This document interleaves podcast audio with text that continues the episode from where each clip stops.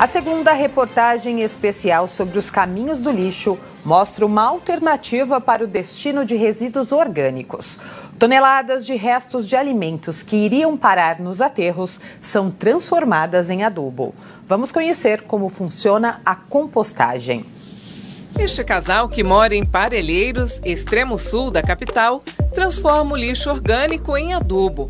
Através de um processo de degradação controlado chamado compostagem, os restos de alimentos são convertidos neste adubo rico em nutrientes para o solo, aproveitado na agricultura e jardinagem. Inicialmente, a ideia não era de um negócio. Marina Camargo, sócia fundadora. Surgiu de uma vontade minha de não mandar mais resíduo orgânico para o aterro sanitário. Comecei na brincadeira em casa, fui aumentando, comecei a pegando dos amigos, familiares, que foi aumentando. Eu comecei a ir de carro uma vez por semana para o trabalho para poder trazer os resíduos dos colegas de trabalho das suas casas.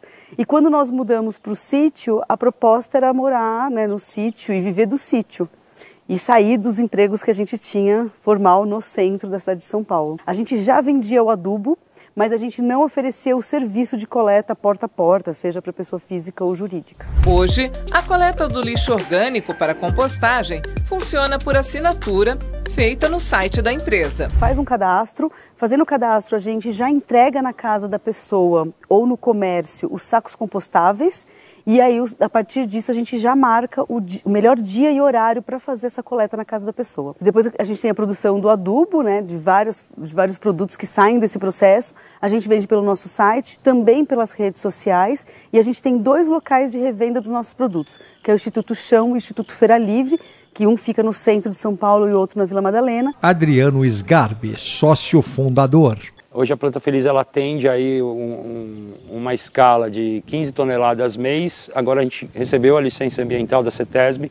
A gente vai para uma escala de 10 toneladas dia. Então a gente vai poder ajudar um pouco mais a cidade de São Paulo. Adriano mostra de ponta a ponta como funciona a compostagem.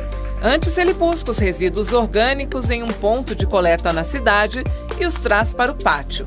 Os restos de alimentos de origem vegetal e animal são colocados dentro da leira, esta cama de palha que protege o processo, mantendo a umidade. Para evitar a ação de bactérias anaeróbicas que gerariam metano, gás de efeito estufa, os alimentos são misturados com serragem, permitindo a oxigenação. Um adubo é aplicado por cima para acelerar a fermentação. Esse processo, com a oxigenação, com a umidade correta, você vai ter uma temperatura alta. Ou seja, essa fermentação ela pode chegar, de, geralmente ela vai de 65 a 70 graus de temperatura.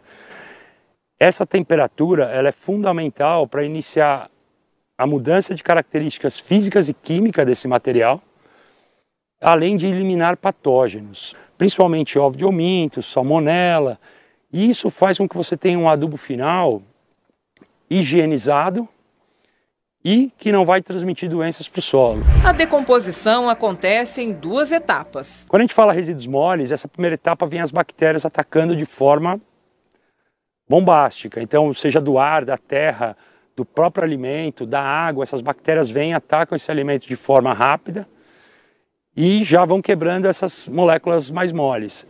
Aí chega a segunda etapa da compostagem, que no caso é aquela segunda leira, que ela já não está mais sendo abastecida, ela já está na fase de cura, que a gente chama que é a fase de maturação. A fase de maturação é quando tem a troca, saem as bactérias e entram os fungos. Os fungos é onde eles vão atacar as partes mais duras daqueles alimentos, daquela massa toda. Então você eliminar caroços, eh, você vai eliminar ossos. A matéria resultante da compostagem depois de seca e peneirada é o adubo orgânico. A educação ambiental é fundamental do lixo doméstico. Isso inclui saber separar os materiais para evitar a contaminação de recicláveis e compostáveis.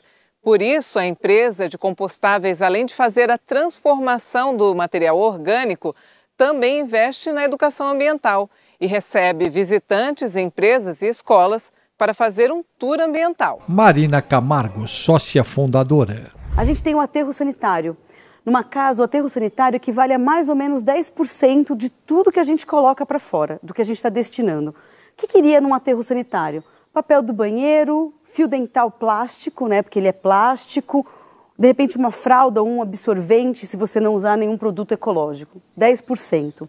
Quando a gente fala do reciclável, a gente está falando em torno de 30%. E esse é bem mais conhecido, né? A gente fala aí do vidro, do papelão, do plástico, da latinha de alumínio. 30%. Aqui deu 40%.